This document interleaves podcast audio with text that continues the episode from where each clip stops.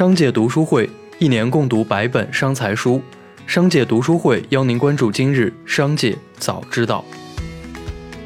首先来关注产业纵深。十一月十六日，钟南山指出，国外辉瑞疫苗能阻止百分之九十的感染。其实，广东乃至中国对疫苗的研发也在差不多水平，但要有了第一阶段的试验结果才能公布。近年来，中国快递发货量快速增长。仅今年十一月一日到十一日，全国邮政快递企业就处理了快件三十九点六五亿件。目前，中国纸质类快递包装材料有百分之八十能够被回收利用，而塑料类快递包装废弃物由于回收价值低，有百分之九十九都得不到有效的利用。近期，艺人李雪琴、杨天真、汪涵的直播间被质疑有刷单现象。业内人士表示，刷单费用按照所刷商品单价的上升而上升。在淘宝直播平台，商品单价为一到五十元的，每份服务费十元；五十到一百元的，每份服务费十二元，以此类推。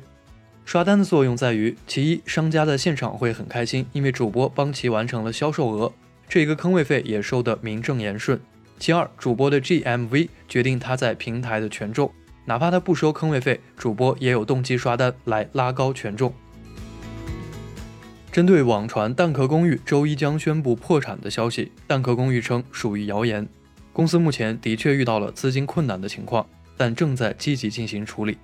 蛋壳公寓承诺绝不会跑路。与其合作租金贷业务的微众银行公告称，租户和业主已经形成了租赁关系，并且已经预付租金，将享有合法的居住权。针对已被迫搬离的租户，微众银行将协助解决租赁纠纷，尽量维护租户的利益。至少在二零二一年三月三十一号前，租户的征信将不受影响。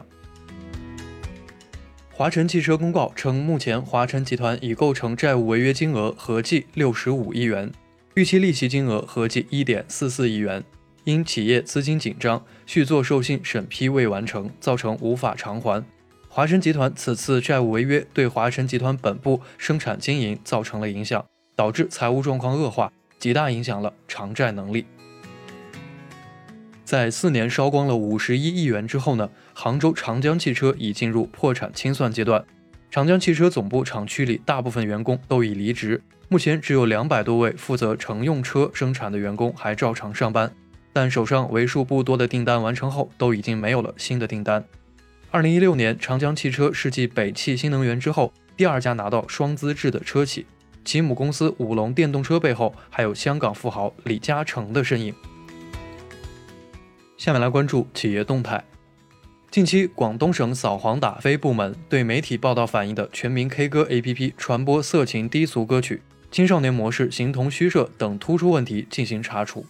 全民 K 歌回应表示，对相关情况高度重视。已就公告中提及问题完成了整改，今后将继续强化对包括 UGC 在内的各项内容的审核，对违规内容或账号的处罚绝不手软。近日，周震南父亲周勇接受采访，承认目前公司确有负债，但并非是网传的十二点三亿元，而是一点七亿元左右。从二零一七年至今，已经用公司资产和个人资产进行了多次拍卖变现。累计已归还银行一点一八亿。大地公司计划于二零二一年十二月底之前全部清偿所有债务。关于产权证，业主代表与开发商达成协议，在二零二一年七月三十一日前完成产权办理，交给业主。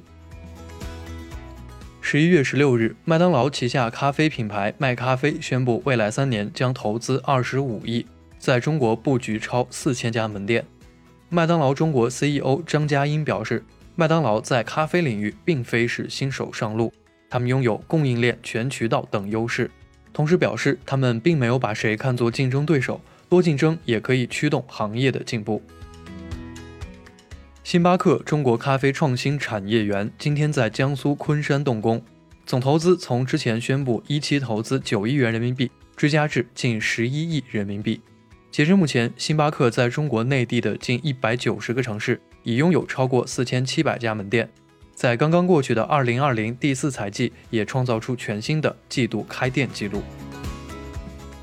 最后，我们把目光放到国际方面，据美联社消息，特朗普竞选团队当地时间十五日撤销了针对宾夕法尼亚州选举诉讼的一项关键指控。该诉讼旨在阻止该州对选举结果进行认证。报道称，特朗普的竞选团队此前指控称，该州数十万张邮寄选票和缺席选票在没有观察员监督的情况下被非法处理。不过，在听证会前，特朗普团队放弃了这一指控。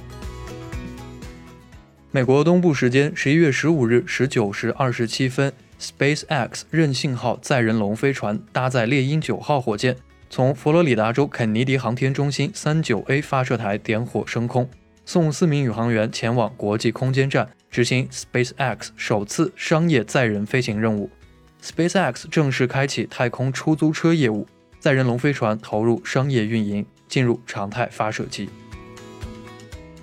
继丹麦政府下令捕杀该国所有的水貂，以防止变异的新冠病毒感染人类之后，全球最大的皮草拍卖行哥本哈根皮草公司在日前宣布，将于二零二三年之前逐步结束经营。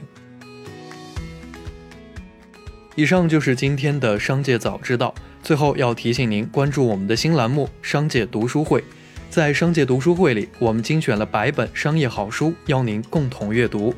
如果你想养成一个长久的读书习惯，却总是难以坚持，那么不如加入我们，和我们一起用新的方式见证自己的成长。现在加入商界读书会还有精美礼品，扫描文中二维码或者关注商界食堂微信公众号，回复读书会就可以了解并加入。期待在商界读书会与您相见。感谢您收听，我们明天再会。